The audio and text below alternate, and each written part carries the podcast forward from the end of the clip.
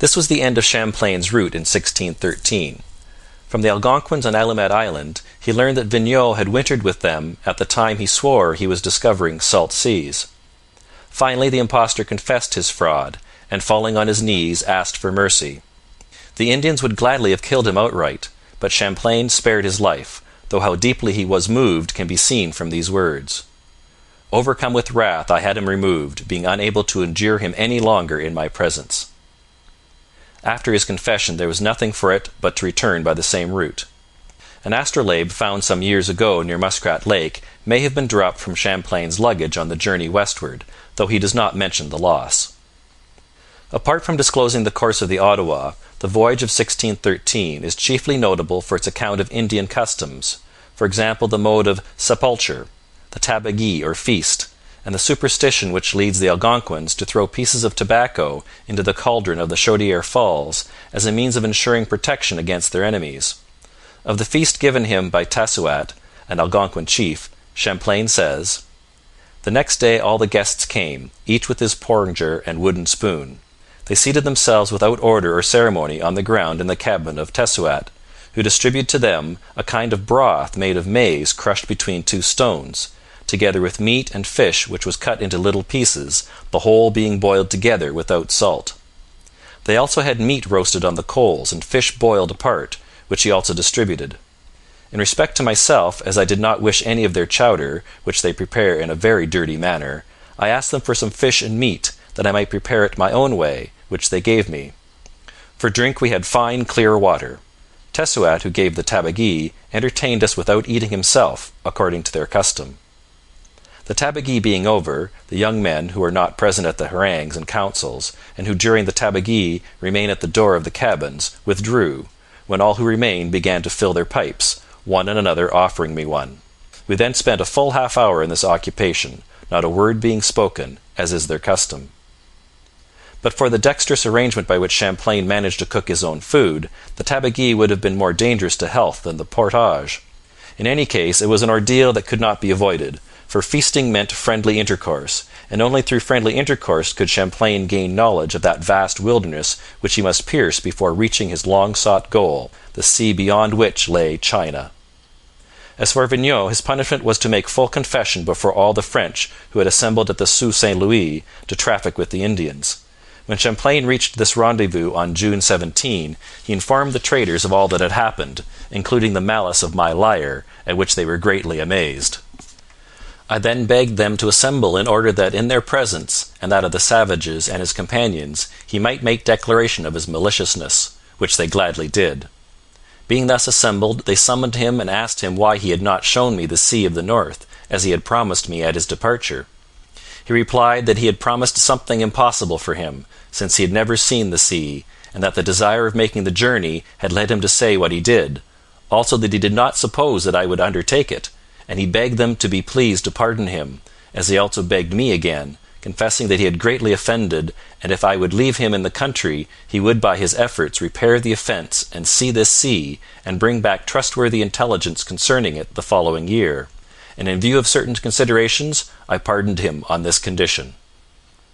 Vignau's public confession was followed by the annual barter with the Indians, after which Champlain returned to France.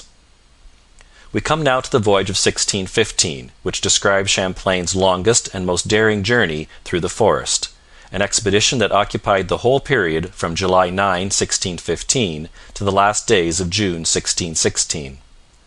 Thus for the first time he passed a winter with the Indians, enlarging greatly thereby his knowledge of their customs and character. The central incident of the expedition was an attack made by the Hurons and their allies upon the stronghold of the Onondagas in the heart of the Iroquois country. But while this war party furnishes the chief adventure, there is no page of Champlain's narrative which lacks its tale of the marvellous. As a story of life in the woods, the voyage of 1615 stands first among all Champlain's writings.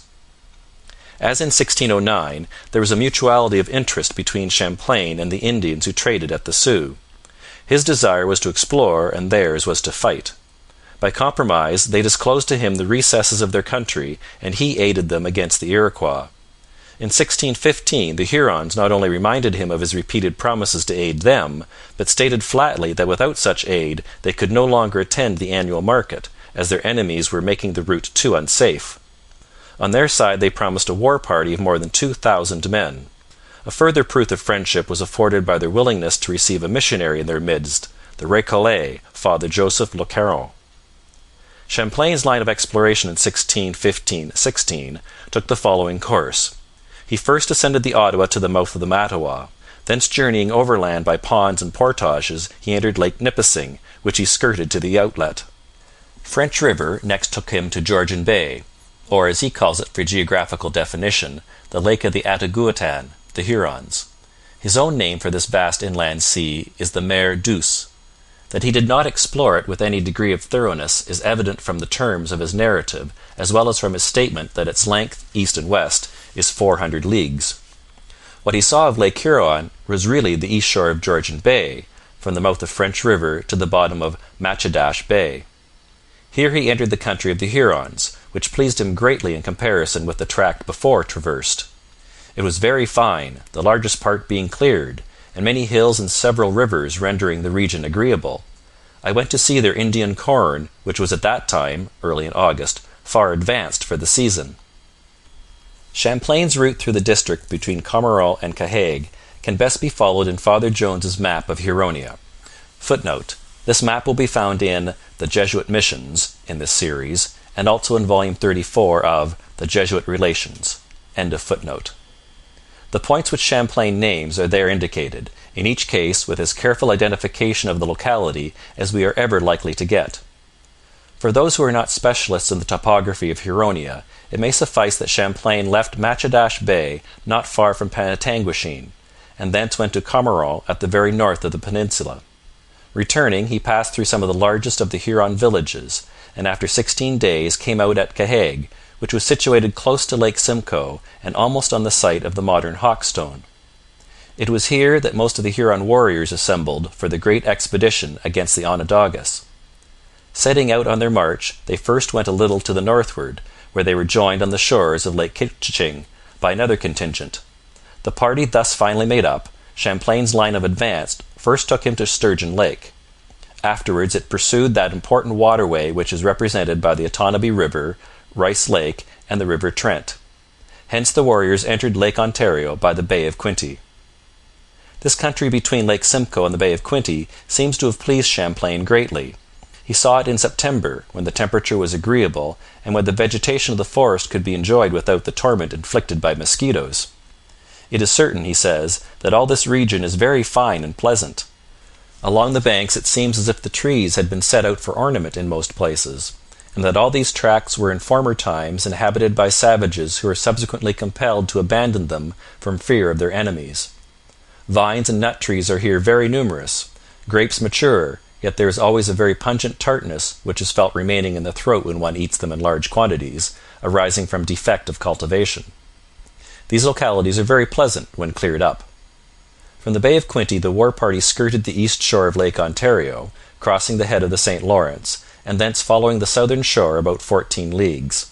At this point the Indians concealed all their canoes and struck into the woods towards Lake Oneida. Though made up chiefly of Hurons, the little army embraced various allies, including a band of Algonquins.